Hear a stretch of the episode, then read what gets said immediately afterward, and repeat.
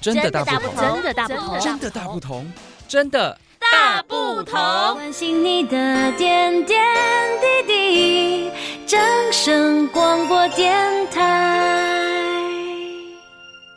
Hello，各位听众，欢迎收听《真的大不同》，我是新阳。今天一样，三位主持人，欢迎佑君。嗨，我是佑君。然后是稍少出现的谚语。对，我真的很少跟大家见面哦。这个月应该很长，这个月比较长一点。很少加入这种。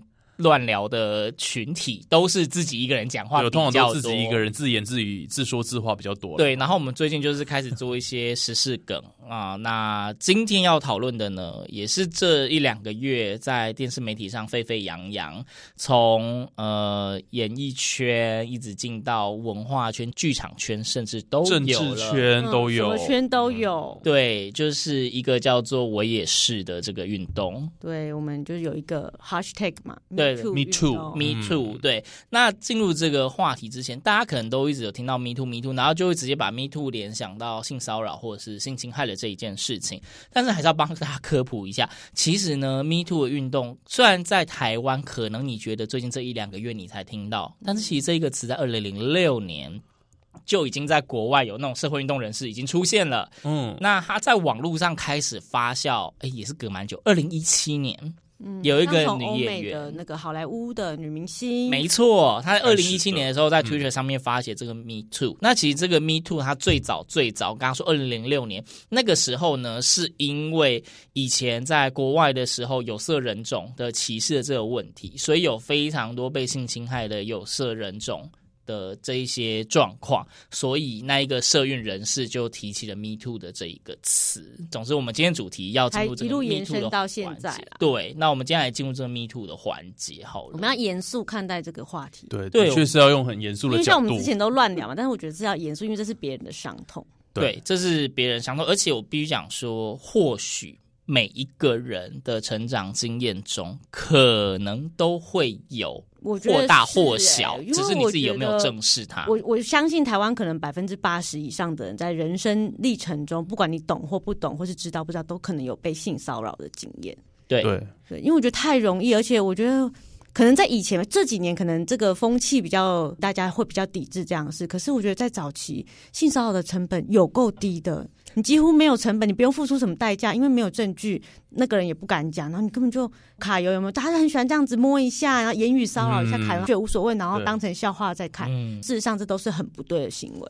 对，加上另外一点，我觉得应该是属于就是东方社会对于性相关的，不论是性行为或者是性器官，或者是刚刚说性骚扰这一些东西，只要跟性有关的，都非常的避讳。嗯，对。就是你小时候，就是家长也绝对不会跟你讨论相关的事情，在教育的层面没有那么全面啊，应该是没错。你甚至你不到一定年纪，你甚至不知道性骚扰跟性侵害到底差。搞不好小时候被人家摸了一把，你都不觉得那是。对，你不觉得这有什么？对，你你可能当下就哦，你很烦哎，但是你并不觉得这有什么，嗯，不 OK，会有什么严重？到比较大的时候才会觉得，像我觉得公车就是一个色狼窝，很多人在公车上很挤的时候，然后都被偷摸啊，或者被人家挤得很近啊。对对，这个很容易。那那个时候你你懂得害怕了，你才会知道说哦，我好像被色狼摸了一把，或是刚刚被性骚扰。对，而且最主要是在那个当下，有时候其实你很难去确定说他到底是不是，他到底是故意的还是不小心的。还是我想太多，对，那是一种心情的震撼，然后你又要去确认。周遭的人可能会跟你讲说，他应该是不然碰到你，不用那么紧张，你要被害妄想症好不好？嗯、我觉得很多会被这样子说，那对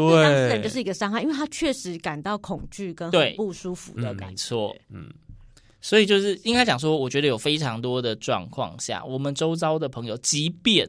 不是性骚扰等等的事件，他可能对于一件事情，他会有他的情绪跟想法。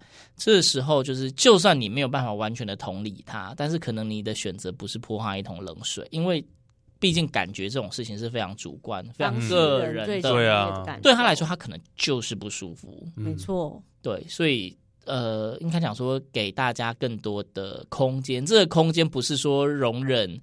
呃，我们觉得不好的事情，就是像刚刚佑君有提到的，就是以前大家可能对性骚扰这件事情，就是代价太低了，对啊，而且几乎没代价吧，甚至有没有一些公开场合都会有人男生男性用一些言语啊，或是一些呃动作上的这种卡油的行为，大家也都是当做笑话在。大家真的都会把它当成是笑话。嗯，然后其实这是很不应该的，到好像就有点鸡飞城市，好像大家都这样就觉得好像没关系，这真的是很糟糕。但是我觉得这几年以台湾的社会来讲的话，以及世界的这个氛围来说，是比较有越来越朝向呃。对于自己的身体比较友善的身体自主权的部分，像比如说小朋友也都有一些童书啊，或是很小的时候，父母都会教育他说：“哦，哪里不可以被碰，哪里不可以被人家看之类的。”对，甚至是说你全身上下所有的地方，只要你不同意，人家就不能碰，哪怕只是手或脸。对，嗯，对，就是其实应该是想要跟大家提到的，就是呃，关于身体自主权这个东西是非常主观。然后以前。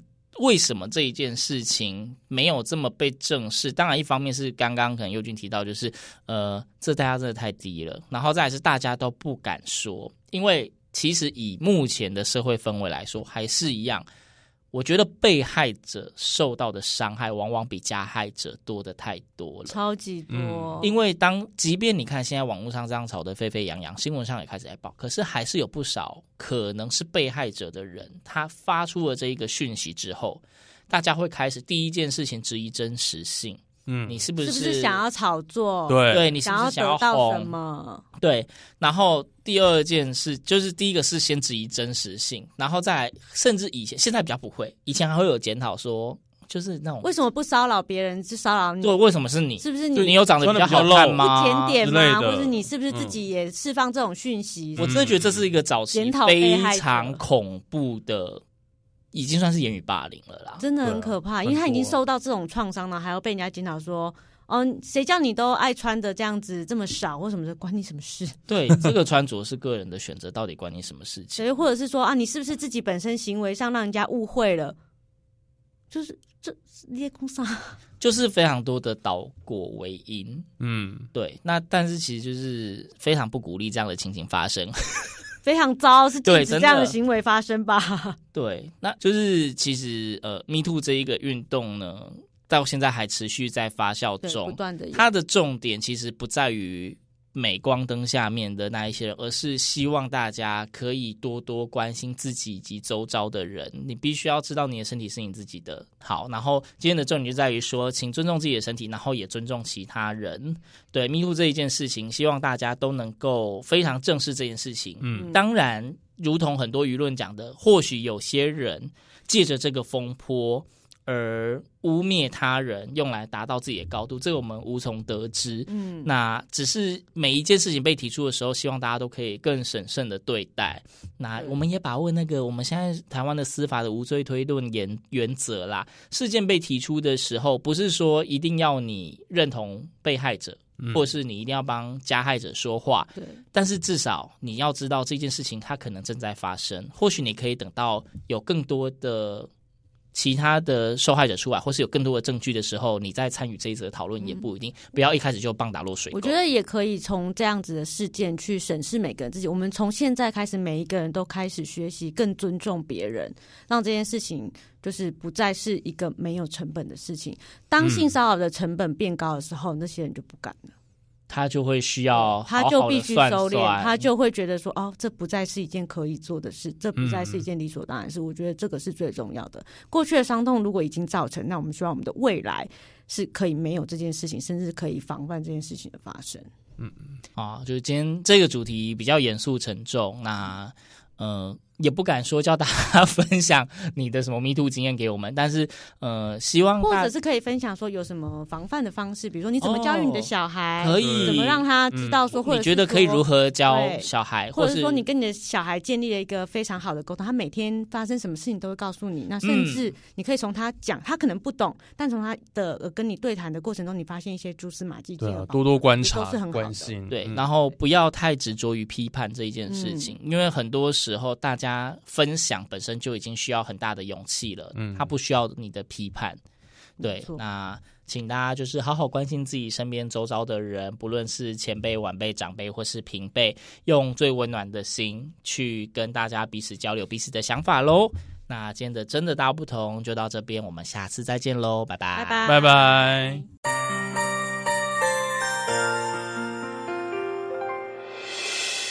伤心的时候有我陪伴你，欢笑的时候与你同行，关心你的点点滴滴。正声广播电台。